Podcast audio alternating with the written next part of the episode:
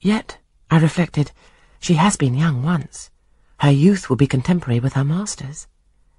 Mrs. Fairfax told me once she'd lived here many years. I don't think she can ever have been pretty, but for aught I know she may possess originality and strength of character to compensate for the want of personal advantages. Mr. Rochester is an amateur of the decided and eccentric. Grace is eccentric, at least. What if a former caprice, a freak very possible to a nature so sudden and headstrong as his, has delivered him into her power, and she now exercises over his actions a secret influence, the result of his own indiscretion, which he cannot shake off and dare not disregard? But having reached this point of conjecture, Mrs. Poole's square, flat figure and uncomely, dry, even coarse face recurred so distinctly to my mind's eye that I thought, no, impossible. My supposition cannot be correct.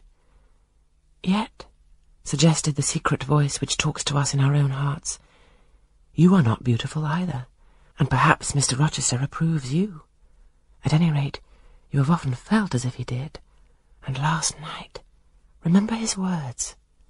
Remember his look. Remember his voice. I well remembered all. Language, glance, and tone seemed at the moment vividly renewed. I was now in the schoolroom. Adele was drawing. I bent over her and directed her pencil.